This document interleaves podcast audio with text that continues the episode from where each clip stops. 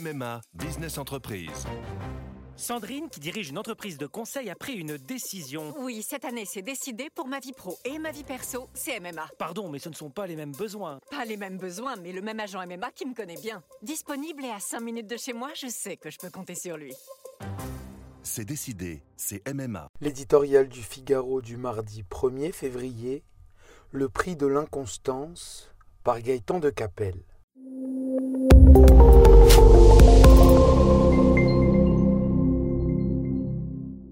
Par un de ces tours de passe-passe dont les cerveaux de Bercy ont le génie, la facture d'électricité des Français n'augmentera ce mois-ci que de 4%.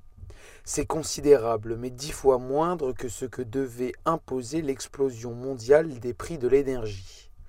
Nul miracle à cela, la différence, 16 milliards d'euros, sera prise en charge par l'État et par EDF.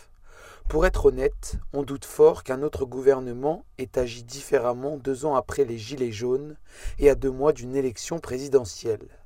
En attendant, le résultat de ce jeu de dupes est connu d'avance. Ce que le consommateur économise aujourd'hui sera réglé demain par le contribuable. Dans l'immédiat, c'est la santé d'EDF et, au-delà, notre perte de souveraineté énergétique qui inquiète. Des années d'errement politique ont fini par affaiblir dangereusement ce mastodonte aux poches autrefois si profondes qu'on le pensait à l'abri de tout. Et, par ricochet, l'indépendance de la France.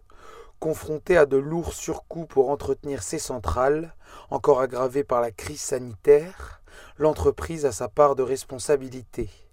Le désastre industriel et financier de l'EPR de Flamanville, en particulier, l'a durement affecté. Il a aussi parasité le débat sur l'avenir du nucléaire, qui n'avait pas besoin de cela, tant l'État actionnaire s'est montré inconstant. Depuis 2012 et la promesse inconsidérée de François Hollande et ses alliés écologistes de réduire la part de l'atome, sans solution alternative à un moment où la demande d'électricité explose, la France s'aborde méthodiquement sa filière.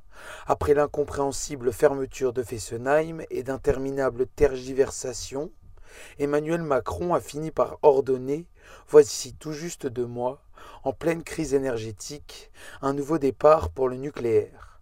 Tout en poursuivant ses investissements dans les énergies renouvelables, EDF se trouve désormais confronté au défi de construire les centrales du futur. Il n'est pas certain que l'entreprise en ait les moyens financiers, humains technique. On connaît déjà la suite de l'histoire. Tôt ou tard, l'État devra lui porter secours.